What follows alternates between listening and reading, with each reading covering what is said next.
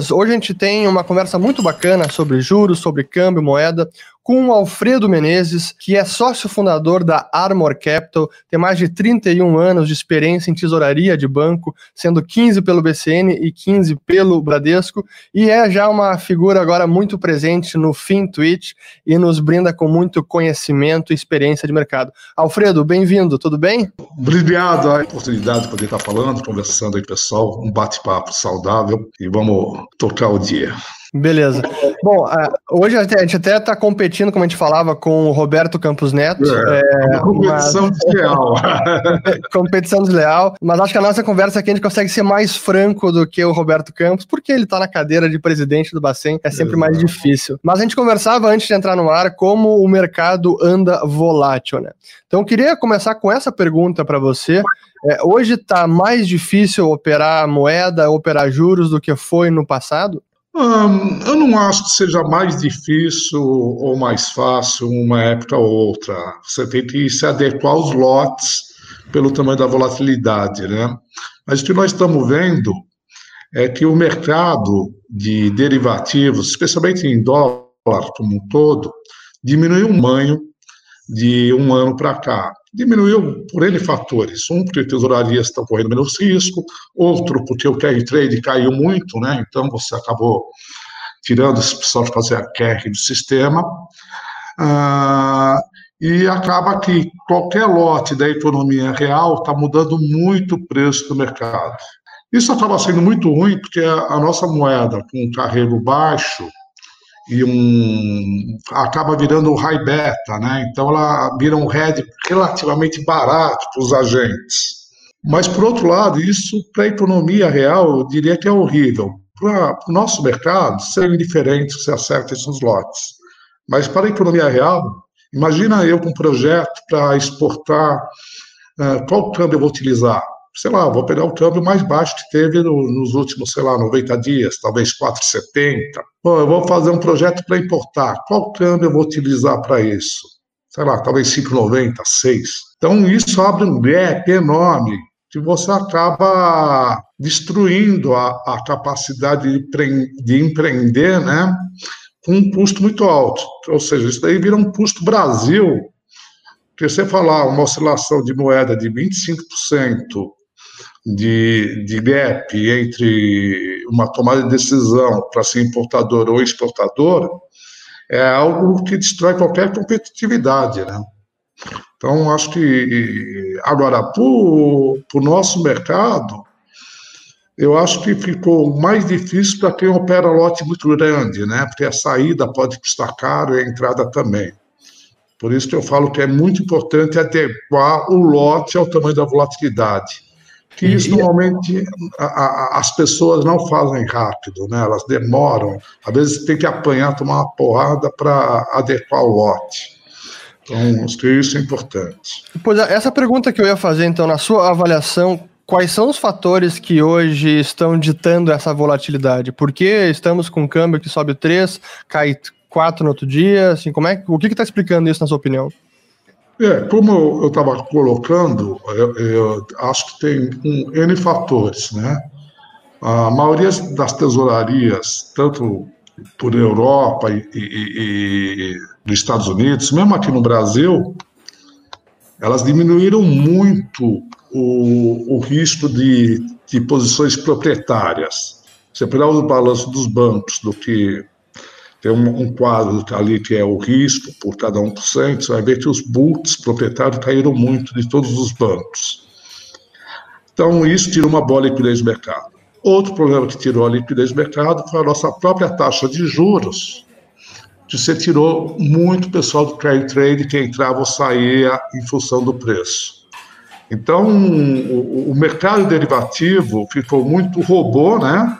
Uh, que opera em lote de 5, 5 ou 10. Dificilmente você vê oferta de 50, 100 ou 200 lotes para cima. E isso faz com que qualquer fluxo da economia real mais significativo tenha mudanças grandes de preço. Então, uh, eu vejo assim, às vezes você vê que alguém fechou 20, 30 milhões de saída, está mudando o preço em, em, em 10 pontos, 15 pontos. Então, a, acho que o nosso tamanho ficou pequeno no derivativo. É realmente o mercado que fica pequeno, né? O mercado que tem, assim, começa a ter spreads B10 que estão é, é, elevados. Hum, é, exatamente. E, e, e, é curioso porque esse é um efeito, acho que é não intencionado da redução dos juros, porque muito se fala, e eu até tenho falado sobre isso, acho que a, diminuir o carrego, reduzir tanto a Selic, vai pressionar o câmbio para cima. É mas o efeito não intencionado, que é o que você tem falado, é que não apenas isso, mas tem trazido mais volatilidade, porque está sumindo a liquidez também, né? É, e, e, a, e a, volatilidade, ela. A, eu tinha visto um trabalho de doutorado, muito atrás, não me lembro nem quem escreveu, estou sendo até de repente, não vou falar o nome injusto, que às vezes é muito melhor você ter um câmbio, uma moeda até um pouquinho mais forte, uma volatilidade maior, menor, do que você ter uma moeda depreciada com uma vol alta, porque você, a insegurança que aumenta dos agentes para fazer investimento, para a economia real, é muito grande. E isso, em segundo passo, pode se tornar inflação, né? Porque você vai sempre procurar se defender na moeda. É claro que um hiato do produto nós estamos, o nível de atividade, a inflação não é preocupante, mas a médio e longo prazo, e esse é um fator que também contribui para você ter aí um processo inflacionário além do custo maior Brasil. Né? Ah, então, eu acho que o, o, mercado vai se adaptar com o tempo, mas a verdade é que nós tivemos uma mudança muito grande. Inclusive, ontem a Fabiola, que trabalha comigo, ah, o casado, ela me deu um número, o casado, a média do ano, é, no início do ano, era um bi por dia de dólares. Hoje está sendo 500 milhões, um quarto a metade. O ano passado, a média era 2 bi de dólares casados por dia, hoje é 500. Então, é um quarto do que saía um ano atrás. Então, é, é claro, a próprio nível de atividade ajuda isso, né? mas o, o, o, é muito significativo o volume, né? a queda. Para quem não sabe, que está nos assistindo, o que, que é o casado, se você pudesse explicar. Ah, tá. Não, o casado é, é, é que quem manda no, o preço do dólar, normalmente, é, é o preço derivativo, porque o mercado derivativo sempre foi muito maior que o mercado do dólar pronto. Então, é normal o mercado, para fechar dólar pronto, considerar o futuro mais um diferencial de pontos para fechar o câmbio pronto. Então, um, esse diferencial de, é, que a gente chama de o casado é você comprar o pronto e vender futuro para a contraparte, ou o inverso, né? Você vender o pronto e comprar o futuro da contraparte, ou seja, não tem isso cambial nenhum, só tem uma diferença de pontos que equivale ao cupom cambial até o final do, do mês. O cupom cambial seria os juros em dólar até o final do mês. Perfeito. E, e, como é que a gente consegue resolver esse problema da liquidez? E o Banco Central tem instrumentos, não paliativos, mas tem instrumentos que conseguem fazer voltar uma normalidade e câmbio menos volátil? Olha, a, nós temos algumas medidas. A, a, a, volatilidade menor você só vai ter no momento se tiver ser livre de conversibilidade. Aí você tende a, a ter uma vol parecida com os outros países, né? Tem algumas ferramentas, ai, desculpa, que poderiam ser usadas. Eu até, até aproveitando, é, aqui o pessoal perguntou, acho que vale a pena responder isso até antes. É, como é que você mede a volatilidade? Quais as métricas que você usa para dizer, dizer ó, tá muito volátil, além de variação de preço? É, hoje você tem própria ferramenta, tanto no Bloomberg, alguns que calculam, né? Mas é, é oscilação de preço, não é, é oscilação de preço de um dia para o outro. Nós vimos oscilando de hoje é quinta, né? Ah, de terça para quarta, a gente viu o dólar de quatro, bater, sei lá, 4,120 de mínima, e ontem bater 4 e... Dos, é, 5, né? É. Então, você vê uma oscilação entre a mínima e a máxima de 6% de preço nominal.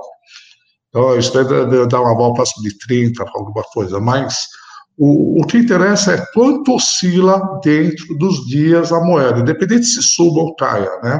Uhum. Então, a, a vol é medida pela oscilação do preço da moeda em um determinado período. Perfeito. A gente estava falando do como é que o Banco Central consegue é, é, mitigar esses efeitos, né? Olha, o, o BC ele, ele, tem várias formas de mitigar, né? Eu me lembro que o BC teve uma época e eu não me lembro quem era o presidente do Banco Central, ele atuava no pronto, mas não via leilão. Entrava nas mesas, via que tinha uma mesa com saída grande, entrava na mesa, pedia spread de câmbio, várias vezes aconteceu comigo, é, dentro do BCN mesmo, no Bradesco, ele via o banco estava com uma saída muito grande e ia afetar a liquidez, entrava na mesa e pedia spread para o cara, e se ele via que o cara estava precisando comprar, ele enfiava ou, ou, ou comprava. Essa era uma ferramenta que ajudava muito você dividir a vol, sem ter que fazer um leilão que vai pegar todos os dealers, ou um swap que vai pegar N pessoas que não tem demanda no momento, vai ali só especular tal. Então, a intervenção via leilões de, de leilões não, aí não seria leilão, né? Via entrando nas mesas direto, eu, eu acho que seria algo saudável de, nesse momento. Ou ainda também, a gente viu isso até em título público pré-fixado uh, nessa época. Eu não me lembro se era da época, bem, eu não me lembro que época é, eu tenho medo de chutar, mas é um instrumento que acaba ajudando muito na liquidez. E outra coisa que, eu, que acaba ajudando é você ter um melhor cenário, mais estável, que aí não depende do BC, né? mais estável o nosso cenário político, né? como um todo. E porque o, o que ocorre é, hoje a nossa moeda é um high beta, ou seja, é o melhor instrumento com RED com um custo muito barato, já que o juros Selic caiu muito. Eu não tenho a dúvida, se o Selic fosse outro patamar, a volta também seria muito diferente, porque aí você usar de RED um high beta com custo alto, aí você vai pensar duas vezes. Agora, você usar um high beta, onde o custo é 1% ao ano, né? Eu estou operando Selic menos cupom cambial. Uh, fica muito fácil. Então, acho que isso também atrapalha bastante. Agora, por isso o BC tinha que abrir, subir os juros? Não estou falando disso, mas estou falando que a derrubada dos juros contribui muito para você aumentar a vol da moeda, ainda mais nessa moeda que é um high beta, né? E ficou com um custo, carre... um custo barato para utilizar ela como hedge. Então, e, e a, a, além de, da volatilidade do câmbio, a gente também tem visto a volatilidade nas taxas mais longas, né? E, e o que aconteceu nos últimos meses é, bom, foi, a gente viu a, a, crise econômica, a pandemia, e isso acabou destrambelhando todo o cenário e, e, a volatilidade foi no mundo inteiro. Mas mesmo agora, passada aquela crise institucional mais aguda, que foi ali com a saída do Moro, a gente voltou a um cenário de mais tranquilidade institucional, parece que o pessoal tá, fez as pazes aí entre os poderes, então, o risco político, por hora, não está tão presente nesse momento. Mas, uhum. mesmo assim, depois dessa caída dos juros, depois daquela que teve agora para 2,25, a curva abriu, né? O TI longo é, ele está é. subindo. Eu acho que aí tem alguns fatores que a gente sempre teve no Brasil, um deles, que, diferentemente dos países desenvolvidos, ou na maioria, mesmo nos desenvolvidos, a distribuição de ativo e passivo é diferente da nossa. Você pega nos países desenvolvidos, a taxa pré-longa sobe, o investidor final vai lá e aplica pré. Aqui no Brasil não ocorre isso. No máximo que ele faz, ele compra B longa, mas pré não compra. Eu me lembro que o burro, faz tempo que eu não olho esse número, mas 95% do passivo do sistema é indexado ao CDI, ou seja, as captações de CDB, letra de câmbio, tal, é tudo indexado ao CDI, porque depois de tantos planos com tablita, vocês são novos, não pegaram, mas, pô, nós tivemos, acho que cinco tablita, quem aplicava em pré tomou porrada. O RTN, eu lembro um pouco. É, Então, o pessoal ficou com trauma de aplicar pré, e nem os assessores ou, o próprio private oferece, o pessoal oferece B, mas você não vê o cara oferecendo, pô, aplica pré por dois anos, e, porra, tá o dobro dos juros, ou quatro anos, do que está coerente. O pessoal não vai. Então, hoje você tem um sistema que capta, capta indexado ao CDI, empresta uma boa parte pré-fixado, e aí você tem o Tesouro ainda captando pré. Sobrou quem que aplica pré? Quem aplica pré na verdade, é o arbitrador, é o fundo, são as tesourarias que acham que aquela taxa vai ser a, abaixo do CDI do período. Então, e o, e o mandato dos fundos, que eu acho que isso vai mudar com o tempo, não é pré, o mandato é quanto vai render acima do CDI. Então, nós estamos falando que realmente é um arbitrador, né? Então, o arbitrador sempre vai pedir um prêmio de ganho no cenário que ele tem desenhado.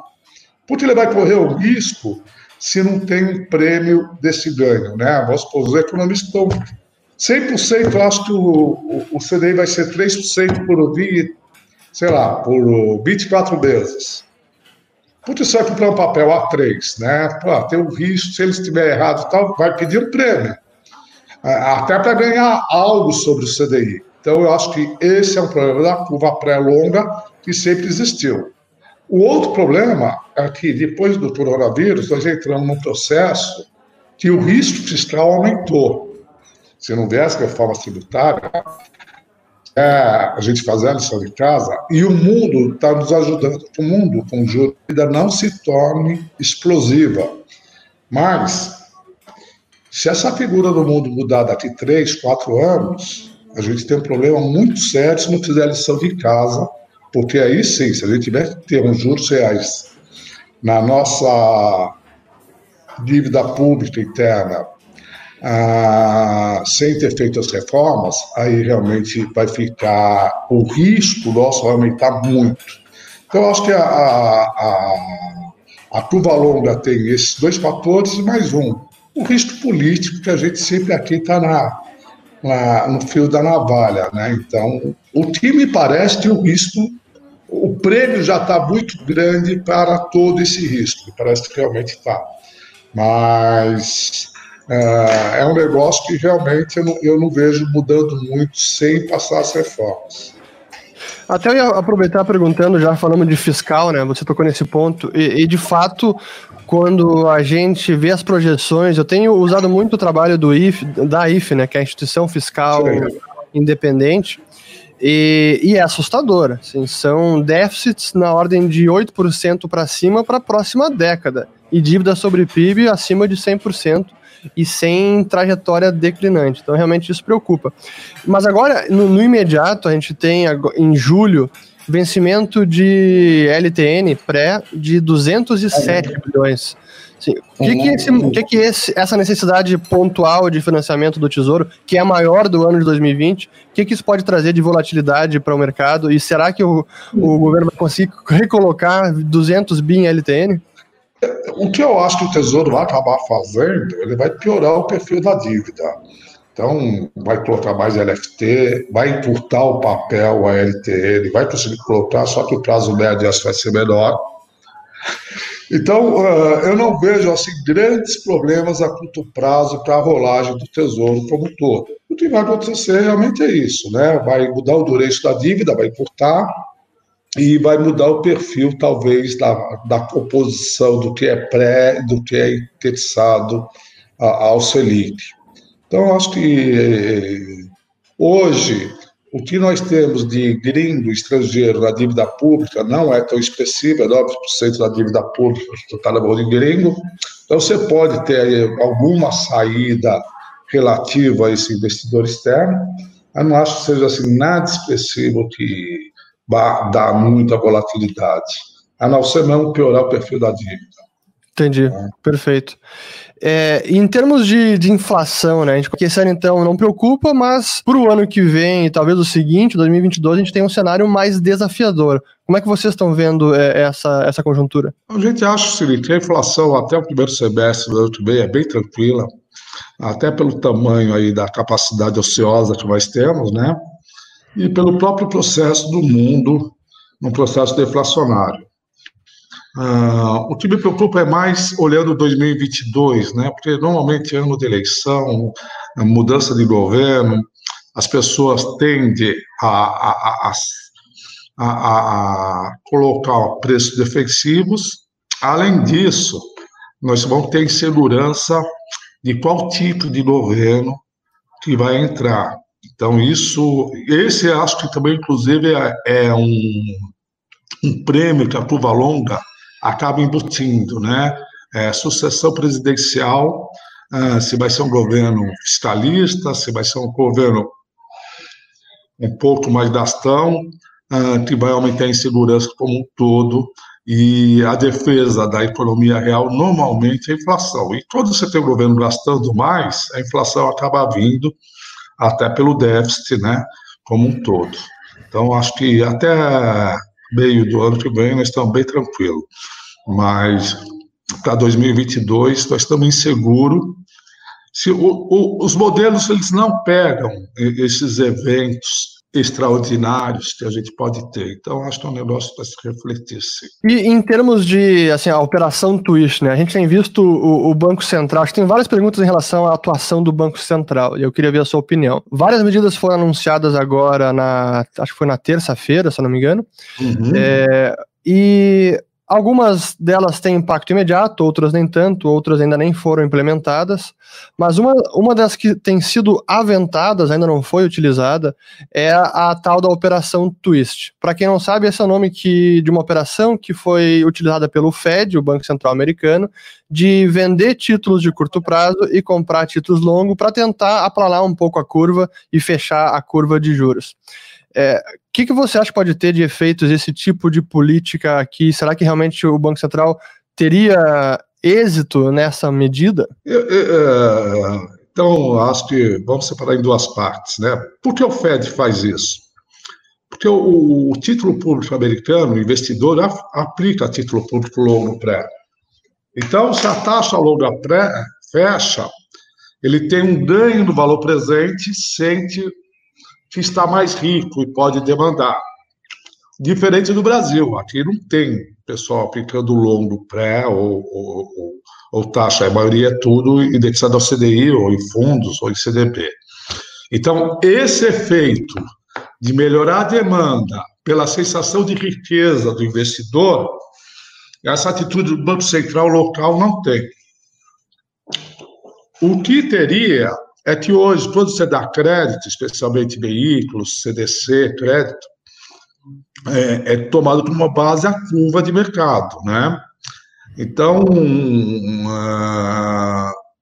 essa seria a única coisa que eu vejo que contribuiria para a economia real, você diminuir um pouco o custo do crédito para os empréstimos pré. Mas eu acho que uh, é tão pequeno isso, você melhorar a curva 1%, 1,5% ao ano, mesmo que seja 2%, você não vai aumentar a demanda de crédito e vai reduzir muito pouco o custo do crédito. Porque o, crédito é dado muito mais pelo nosso cenário econômico e risco de inadimplência do que o, o, custo de juros futuro, que está dentro, mas não é grande apelo. Então, eu não vejo que essa troca seja tão importante para a nossa economia real. Pode ser para diminuir o risco do sistema, tal, mas para a economia real, muito diferente do FED, que dá um puto alento, você ajuda também a financiar imóveis a longo prazo, tal, mas aqui eu acho que é muito pouco sucesso para a economia real, a não ser para desafogar o risco do sistema mesmo. E dentro da, das outras medidas anunciadas, até aproveitando a sua experiência dentro de uma tesouraria de grande banco brasileiro, é, essas medidas como liberação de compulsório é, e todas as outras que foram anunciadas, é, qual o efeito real que isso vai ter na ponta? Você dentro do banco vendo essas medidas, como isso vai impactar o banco e como pode impactar a economia real? Vocês devem ter se lembrando, Manteiga, acho que foi um cara que mais mexeu no compulsório e fez crédito direcionado ao compulsório, ou seja, ou você emprestava para qual figura, ou seu dinheiro estava sem render nada. Ah, lá nós tínhamos taxa de juros, sei lá, 14%. Hoje nós temos 2,5%. 2i. Se lá o efeito foi pequeno, para mim hoje é quase nenhum. Porque é, o risco de dar preço do batateiro é muito superior que 2%, 3% na atual conjuntura.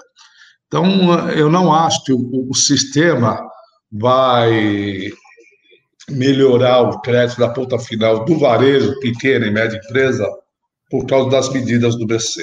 Acho que muitas medidas deles que foram boas, que eu gostei, são aquelas que desaforam a Basileia, especialmente para os pequenos e médios bancos, que dão capacidade maior para emprestar. Mas banqueiro também não é maluco, ele não vai emprestar para quem ele acha que ele tem um risco de crédito grande. Não, não, uh, pelo contrário, o spread tende a subir, o custo tende a subir pelo risco da inadimplência. Então, a, a, as medidas do Banco Central que eu acho que vai ter mais efeito é aquela que dá um, um refresco de basileia para o sistema. Porque aí esses caras vão dar dinheiro, sim, mas para o pessoal que, que talvez nem precise é, tanto assim, né? Então, acho que é mais por aí. Então, não, eu não vejo as medidas do Banco Central com relação ao compulsório com um grande efeito na economia real. Até porque grande parte dos bancos grandes, a forma de liquidez é grande, não precisa de caixa, tá? A maioria é muito grande. No último balanço que eu vi, o caixa bancado era muito grande. Ou seja, não é, não é liquidez do problema, é, é, é risco mesmo, né? É risco de crédito. O que ajudaria era você ter um judiciário mais rápido para dar um empréstimo, sei lá, uh, você ter mais segurança. Por exemplo, você tem proposta aí de consignado ficar seis meses sem pagar, né? Consignado de aposentado no, no Congresso. São medidas que aumentam muito a insegurança do sistema, que ele recolhe. Na hora que ele, ele, ele tem essa segurança, você empresta um colátero de um imóvel, um veículo, é muito caro você retomar e demora muito. Então, acho que o que baratearia nosso crédito era você ter um judiciário ou ter uma lei específica de collateral para você reaver o bem muito mais rápido. Ah, porque é, é normal você ver o cara com patrimônio não conseguir crédito, ou conseguir crédito com umas taxas absurdas. Por quê? É. Porque o processo de colateral de colateral. E o risco é enorme. Então, acho que esse é um custo Brasil. E, e, e, isso não vem em liquidez, isso daí vem por causa do nosso processo brasileiro. É, eu tenho visto isso e converso muito com o pessoal da construção civil, até porque a minha família atua muito no setor aqui no Rio Grande do Sul. E a, as discussões e o pleito de redução de juros, pô, a, ainda hoje as taxas para empréstimo à produção na construção estão tá na ordem de 9%, 9,5%, às vezes 10%. Então, esse 2,25 para um crédito na ponta tem uma. Assim, é, um, é um precipício de, de diferença difícil de, de mudar. Mas deixa eu até ter uma pergunta aqui do pessoal que está assistindo, o Gabriel, aqui, ó. Acho que essa aqui está muito boa. Ó, Alfredão, você, você, tem mais casca grossa e experiência que muito presidente do Banco Central. o que você faria se estivesse lá? Alguma saída mais suave e com menos riscos para o perfil da dívida? Um abraço. É. O, vamos lá. Eu, primeiro, minha formação acadêmica não é nada disso. A formação acadêmica de Estado normalmente é muito boa. Mas uh, o problema é que a dívida, o Banco Central praticamente não tem gestão. Hoje, acho que o relacionamento está até melhor, mas o Banco Central não tem gestão sobre o perfil da dívida, né? Uh, quem tem mais essa gestão é, é, é, é basicamente o, o Tesouro. Uh, eu acho que eles estão num processo que eu não tenho muito que criticar, não. Não dá para ele vender pré-longo com essas taxas de juros uh, que estão apontando o mercado futuro, porque aí, com certeza, se o país dá certo, essa dívida com custo alto vai afetar o nosso nominal lá na frente. Uh, se não tiver inflação, se ficar um país estável, então isso vai fazer com que a dívida, uh, em termos de relação ao PIB, seja exponencial. Uma coisa que eu, se eu fosse descer o tesouro, aí acho que seria mais tesouro, eu colocaria mais papel em PCA e de curto prazo também, especialmente de curto. Eu prefiro Eu acho que é melhor o Tesouro se endividar por dois anos em IPCA ou um ano do que em próprio pré-fixado. E por que eu digo isso? A receita do, do Tesouro está ligada com a inflação, né? Porque se a inflação subir muito, a arrecadação também sobe, porque os produtos subiram.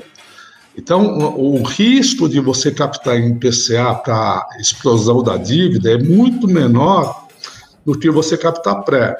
Então, eu acho que eu não entendo o que o Tesouro vende, não vende papéis mais curtos indexado em IPCA com medo de indexação. Acho que é, nós já passamos esse processo com medo de, de processo de indexação. Então, eu acho que o que eu faria realmente era colocar mais papel de IPCA de curto prazo no mercado.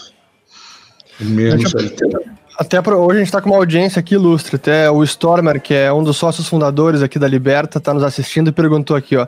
É, Alfredo Yurrich, o quanto dessa volatilidade nos bonds pode afetar o mercado de ações? Ou não pode? Qual a visão de vocês? No, eu não sei se a pergunta dele é dos bonds locais Sim. ou lá fora, dos bonds locais. locais.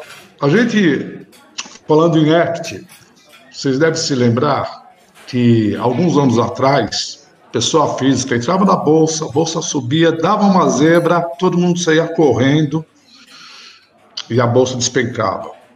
O que nós temos diferente do cenário de hoje para os últimos cinco cenários de crise? Antes, o cara tomava uma pancada na bolsa de 20%, ia correndo para a renda fixa e recuperava os 20% em um ano, dois anos. Hoje não, o cara perdeu 20%, não tem aonde ele recuperar. Então, eu falo, pô, vou ficar aqui mesmo para ver se volta. Então, eu acho que a volatilidade dos bonds ou da curva de juros da renda fixa, uh, hoje em dia afeta muito menos a bolsa do que afetava uh, há alguns anos atrás. Uh, claro, alguns setores específicos podem afetar. A curva longa sobe muito, pessoal da construção civil que vem financiado pré-longo acaba pagando um pedaço dessa conta, né?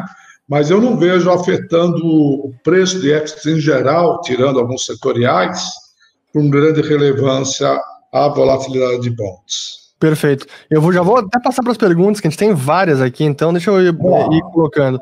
Uma do Eduardo aqui, ó, perguntando como fica o nível da taxa de câmbio do ponto de vista do atual valor dos ativos brasileiros comparado ao valor de ativos estrangeiros equivalentes. Acho que é uma, uma, uma forma de perguntar como é que está a, a, nossa taxa de câmbio de equilíbrio. Ela tá, a de mercado está muito distante da taxa de equilíbrio, até usando as projeções que vocês fazem aí. Eu acho, não, acho que a maioria dos economistas, eu não sou economista por formação, vão falar que o Brasil, com a taxa de juros reais dele que tem hoje, acho que dá para financiar um déficit conta corrente próximo de 1. No nossos modelos aqui, o déficit de conta corrente próximo de 1 ou 1,5 é um câmbio próximo de 5,100. Ah, então, me parece que uma moeda orbitando próximo de 5,100, pode ser, sei lá, 5% para baixo, 5% para cima, 6%, me parece que seja um câmbio que me parece coerente.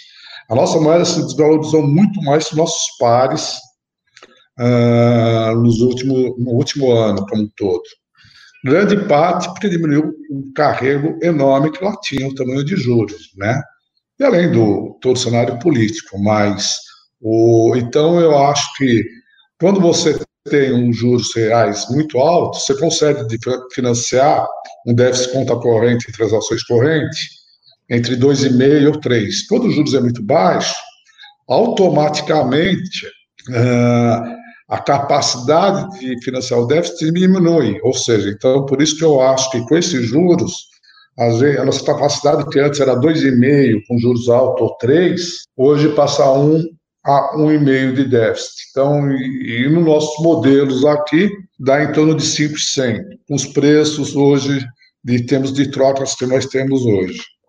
De fato, esses é, os fluxos no nosso balanço de pagamentos, eu sei que você é, analisa de perto e acompanha sempre os fluxos, né? E acho que é importantíssimo acompanhar como eles estão se comportando. E de fato, a gente viu nos últimos meses é, a conta corrente ainda bastante deficitária, transações correntes, está na ordem, acumulado 12 meses, está na ordem de 42 bilhões, se eu não me engano. E o que mudou também foi que o fluxo na conta financeira também virou deficitário, né? Algo que não acontecia há muito tempo, né? Que impacto você acha que isso pode ter no, no curto e mais médio prazo? O da conta financeira, para mim, já ficou meio, não vou falar que é meio passado, mas se defendeu muito realmente pela queda de taxa de juros nossa, porque a gente tinha um caminhão de dinheiro aqui que, que vinha atrás dos juros. A gente tinha a dívida de a dívida por cal, próximo de 14% de investidor estrangeiro, vieram para 9% da dívida. Com relação às transações correntes, ele praticamente já virou. Ele foi muito ruim realmente ano passado, mas nos últimos dois meses deu uma bela melhorada. Então, as nossas contas externas, com esse câmbio, já deu uma bela reviravolta, tá? Então, não acho que seja uh, um grande problema. O, o, problema que nós temos atualmente é quanto de FDI nós vamos ter no Brasil com esse cenário coronavírus, né? Porque a gente sempre financiou nossos balanços pagamentos através de FDI. Uh, e a preocupação é quanto isso pode cair em função do, do balanço pagamentos. Mas, uh, uh, em, em, função do coronavírus. Mas, como eu te falei, na hora que a gente olha as transações correntes recentes, elas caíram muito. E nós temos que lembrar que nós tivemos um, um ano passado muito pré-pagamento de dívidas externas, pessoal trocando dívida externa por dívida interna. Então, nosso passivo externo ele está num patamar muito confortável. Ah, eu diria o seguinte: em termos de ponto externo, Brasil pô, vai muito bem, obrigado. A gente tem que se preocupar com as contas domésticas. Eu acho que isso é a minha maior preocupação. E uma preocupação, voltando para bonds, uma preocupação que eu acho que ainda tem uma distorção do mercado é dívidas corporativas pagando em bonds lá fora muito melhor do que paga aqui dentro. Ou seja, você comprar um bonds numa empresa A lá fora e uma debêntures dessa mesma empresa A, normalmente você tem 1 a 1,5% a mais ao ano no bonds lá fora. E isso acaba incentivando você a exportar uh, capital, né? Exportar, claro. fazer, exportar poupança. E essa distorção não acabou, ela até diminuiu um pouco. Uh, acho que o pessoal que é órfão do CDI, né, acabou, para procurar taxas melhores, uh, comprando risco de crédito doméstico numa taxa não coerente com o rating da empresa. Depois dessa crise isso melhorou, mas está voltando de novo. Né? Esse é importante comentar esse efeito, né? A diferença de do, a mesma empresa, o mesmo emissor captando lá fora e aqui com taxas semelhantes, obviamente é. preferível em moeda forte. Mas agora vem um movimento do Banco Central, que ele até regulamentou a medida de comprar crédito privado. Ainda não anunciou nenhuma compra, mas está regulamentado. Então agora é só anunciar caso seja necessário. Você não acha que isso pode até agravar esse, essa discrepância de prêmio de risco em emissores em reais e emissor em dólares? Pode, pode sim, mas eu não acho que eu acho que o BC não vai comprar nada. Essa é a minha opinião pessoal, tá? É, é mais aquela sinalização, botar a cenoura na frente sem precisar. Exatamente. Eu acho que no final é inócuo a, a operação. Bacana. Aqui tem mais uma. Até tô vendo aqui a pergunta, pô, o pessoal tá mandando por tudo aqui no Telegram, no Twitter, é, no também aqui no YouTube. Há uma pergunta importante, ó, pro Alfredo. Se houver mesmo investimento direto em saneamento, o efeito esperado no câmbio é relevante? Ontem foi aprovado o marco do saneamento, né? Pelo Senado. Eu acho bem relevante, só que esse não é um investimento que entra de zero, diferente de quando você está vendendo uma empresa ou é um investimento que vai bem claro vai ter um preço de entrada mas o investimento mesmo da infraestrutura das máquinas e tudo vai ser um prazo decorrido não é que nem pô vendi um uma licitação de celular, entra todo o dinheiro de uma vez. Não, você vai ter um processo que eu acho que é bem diluído no tempo, porque a, a roda de investimento para esses projetos são muito grandes. E a receita não é em D0, né? Ela, ela, ela leva um tempo para ocorrer, porque você tem um tempo grande para você fazer a infraestrutura, todo o saneamento. Agora, acho que isso pode ser uma mudança muito boa para o Brasil, né? Quando eu olho uh, o que se gasta de saúde aqui por não ter saneamento básico é um absurdo. Não tanto na região sul e sudeste, né? Indo pelo norte e nordeste. Então, a gente é, tem. O Brasil gasta. Eu vi um, eu não me lembro onde eu vi, eu vi um trabalho de cada um real gasto saneamento básico, se economia dá quatro em saúde, né? Ah, ah, isso eu acho que você pode melhorar muito o padrão de vida do brasileiro ah, a médio e longo prazo. Acho que é um ponto muito importante, muito importante. Você pode mudar o, o país para as classes sociais mais baixas, um belo benefício. Acho que, pô, eu não sei, eu sou bem otimista. Agora, vai mudar o câmbio? Sim, vai entrar um fluxo, mas o potencial de mudar, eu acho que é tão diluído que eu não sei se tem potencial Sim. de mudar, não. Perfeito. Mas eu acho que muita gente interessada, boa, em entrar sim. O, aqui no, no, Twitter o pessoal perguntou, eu botei, eu compartilhei o link, no Twitter perguntaram aqui, e, e aqui também no YouTube, é sobre a renda fixa, né? Porque a gente tem praticamente o Brasil inteiro, investidores e fundos, o pessoal agora virou órfão da renda fixa e o pessoal está vendo muito mais risco do que retorno é, e está sendo se sentindo obrigado a tomar mais risco. Então a pergunta aqui do Luiz Paulo firma no Twitter é onde alocar em renda fixa, né? Com fim dos cortes ou próximo do fim, visto não termos para onde cortar juros, investir em pré fica arriscado e com boas chances de dar ruim. No pós, com a atual Selic, a gente perde para a inflação. Então, com toda essa injeção de liquidez, de dinheiro, você acredita que teremos um aumento da inflação? Produtos indexados ao IPCA seria uma boa saída? Então, o pessoal realmente está querendo saber onde vai na renda fixa hoje, né? Bem, vamos lá. Vamos por. Primeiro, eu acho que a gente não tem órfão de renda fixa, a gente tem órfão do CDI, né? Porque é, o brasileiro sempre gostou do CDI, porque era confortável, não tem risco. Ah, até porque eu falei lá atrás, foi tanta tablita, tanta porrada que os caras tomou que ficou traumatizado. E, e os gerentes não aprenderam a vender produtos pré-fixados depois disso. Então, eu acho que renda fixa, sim, tem oportunidade. Acho que as curvas pré oferecem um prêmio relativamente bom. Uh, mesmo a NTNB tem um prêmio que não é pequeno comparado com as taxas que estão no mundo. Então, uh, o que o, o, investidor tem que mudar é ter seu Selic, o CDI, uh, over, taxa de curto prazo. Ele tem que olhar, começar a olhar a taxa de um, dois, três anos. Uh, ou até quatro anos. Claro, não precisa alocar tudo, mas uma parte da reserva dele, ele, ele deve alongar, porque isso é no mundo todo. Quem fica no curtíssimo prazo, o prêmio cai, o prêmio é baixo, o cara não recebe nem inflação. Lugar nenhum do mundo hoje, praticamente, ah, você tem juros positivos de curtíssimo prazo, prazo em, em países desenvolvidos. Então, é como eu diria, a, a, nós estamos órfãos do CDI, talvez, mas não da renda fixa. Acho que tem muita oportunidade boa. Bacana. Até outras perguntas que chegaram aqui com relação a, a ouro.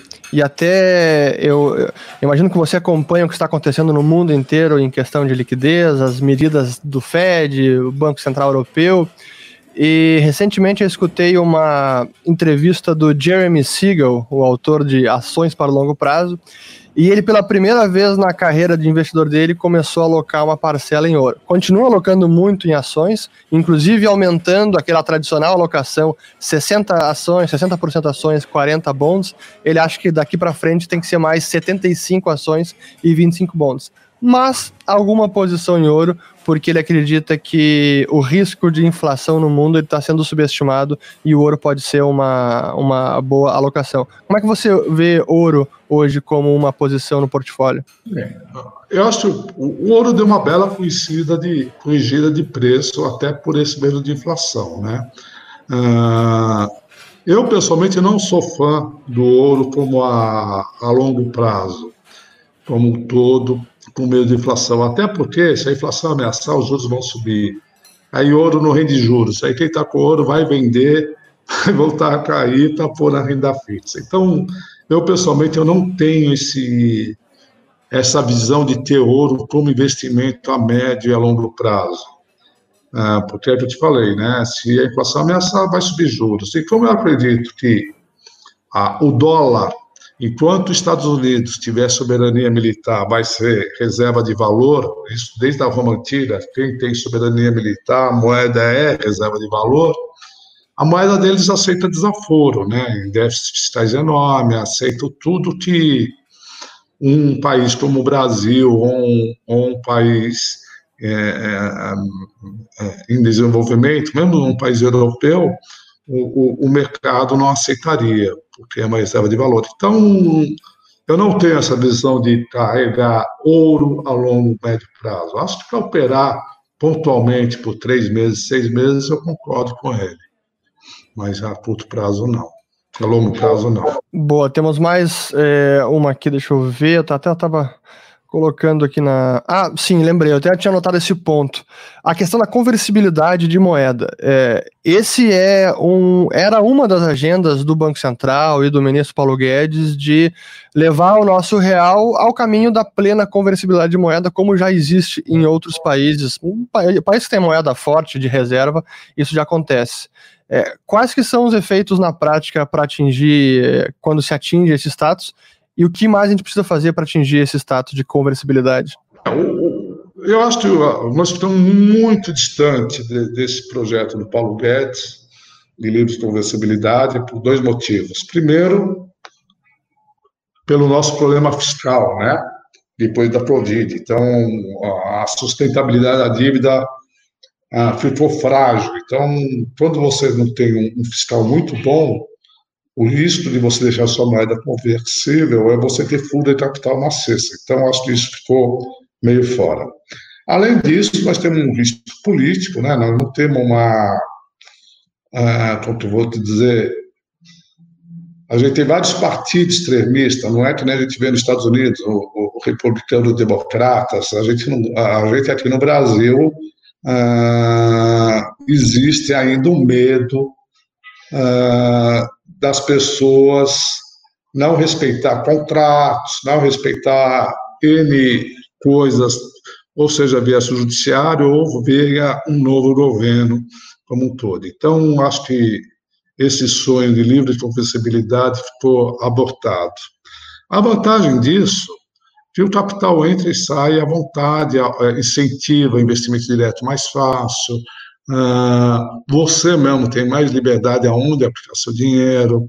Então, você acaba globalizando mais o país. E com isso vem maior abertura comercial, vem todos os benefícios que você pode ter uma moeda livre conversível. Então, mas para você ser livre conversível, sua lição de casa tem que estar muito bem feita, para numa zebra qualquer você não ter fuga de capital de monte, entendeu? Então, acho que estamos muito longe agora. A gente precisava ter números fiscais muito bons, um cenário político muito bom, uma reforma que eu acho do Congresso como um todo. Porra, não existe a, gente, a quantidade de partidos que nós temos hoje, não existe. Você pode ter quatro ideologias, né? Uma ideologia de centro, uma centro-direita, esquerda, tal, cinco no máximo. Pô, a gente tem 40 não, não faz sentido você ter tantos partidos, sendo que não existe tanta ideologia, né? Isso aumenta a insegurança do agente. Eu me lembro quando o Lula ganhou a eleição, oh, faz tanto tempo. Foi em 2002. 2002. Porra, a corrida que nós tivemos aqui, mesmo não tendo livro de conversibilidade, a gente quebrou na, nas reservas, foi por pouco. O Amílio Fraga, o Luiz Fernando fizeram um excelente trabalho. Agora, você imagina se a gente tivesse livre responsabilidade lá, nós teríamos quebrado ao cubo três vezes, e lá não tinha. Então, o que eu estou ponderando é: você tem que ter um cenário político bem definido, né? E tem que ter também um fiscal bem definido. Porque qualquer balançadinha você quebra, porque, pô, você tem a corrida bancária, né? Muito bem. Pô, Alfredo, muito obrigado pela conversa. Nada tem. A gente poderia falar aqui mais duas horas tranquilamente, é, mas eu queria primeiro deixar aqui o lembrar o recado para todo mundo que é o almoço grátis é sobre educação financeira, não é recomendação de investimento. Qualquer dúvida, falem com os assessores da Liberta, tá o link aqui na descrição é, do vídeo. Compartilhem também o programa de hoje e os demais, porque tenho muito conhecimento hoje. É o Alfredo com a experiência que tem, o conhecimento de mercado prático, não é apenas teoria, ele está ali com o dedo no é. botão, de olho na tela, é, com o capital em risco e ele também precisa navegar nesse mar que está muito turbulento para todo mundo. Mas, é, Alfredo, deixa para você palavras finais ou alguma coisa que a gente não tenha mencionado que vale a pena comentar, fica à vontade. O, se eu fosse comentar, acho que o trabalho que vocês estão fazendo é muito importante. O Brasil é, eu costumava falar que a educação financeira devia ser matéria obrigatória no segundo grau, né? ainda mais um, um país que viveu num processo inflacionário. E, e, quem não tem educação financeira, normalmente, são os que sofrem mais, né? que tomam cheque especial, cartão de crédito, são os caras que são violentados pelo próprio nosso sistema. Então, eu acho que a educação financeira é, é é, é muito importante para a sociedade, e não é só para aquele que tem dinheiro, não. É para aquele também cidadão comum que aí vive se endividando, qual o melhor crédito tomar. Então, eu queria dar os parabéns para vocês pelo trabalho.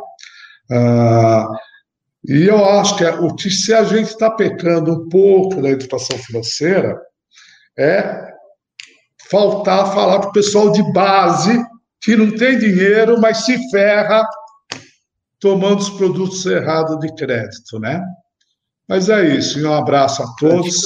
Estou à disposição aí de quem precisar. Fechado?